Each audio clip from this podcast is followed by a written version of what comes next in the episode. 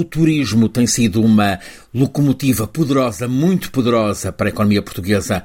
Contribui para que não haja desemprego em Portugal e o problema até seja o oposto, a falta de mão de obra. Muitos brasileiros estão a amenizar este problema, mas há uma contrapartida. A habitação tornou-se em Portugal uma crise grave para os portugueses. As casas estão caríssimas. A renda de casa em cidades como Lisboa ou Porto, ou praticamente em todo o Algarve, está a crescer em modo incomportável para a bolsa da população média de Portugal. A habitação está tomada seja pelo alojamento local para os turistas, seja para estrangeiros com poder de compra que neste tempo digital em que é possível trabalhar à distância, escolhem viver em Portugal e daqui trabalhar para algum lugar no mundo. A habitação ou a falta dela tornou-se problema político principal em Portugal, neste momento. Há estudantes que estão a deixar a universidade porque não podem pagar mais de 500 euros por mês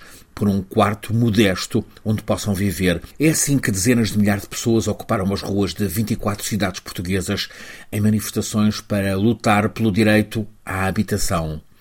Em Lisboa, palco maior desse protesto, exigiu-se uma cidade para as pessoas. O direito à habitação ocupou a cidade que o expulsa.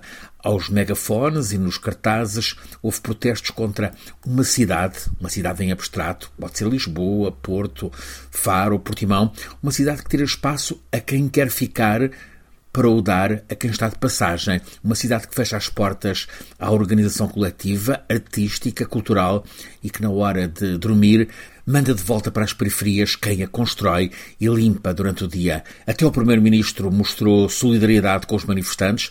António Costa admitiu que o problema da habitação tomou proporções fora de controle imediato, com tão alto afluxo de estrangeiros a residir em Portugal. A falta de casas, porque a procura estrangeira é imensa, está a levar os senhorios portugueses a colocar o preço, por exemplo, de um T1 acima do salário médio de um português. A crise da habitação tornou-se questão séria em Portugal.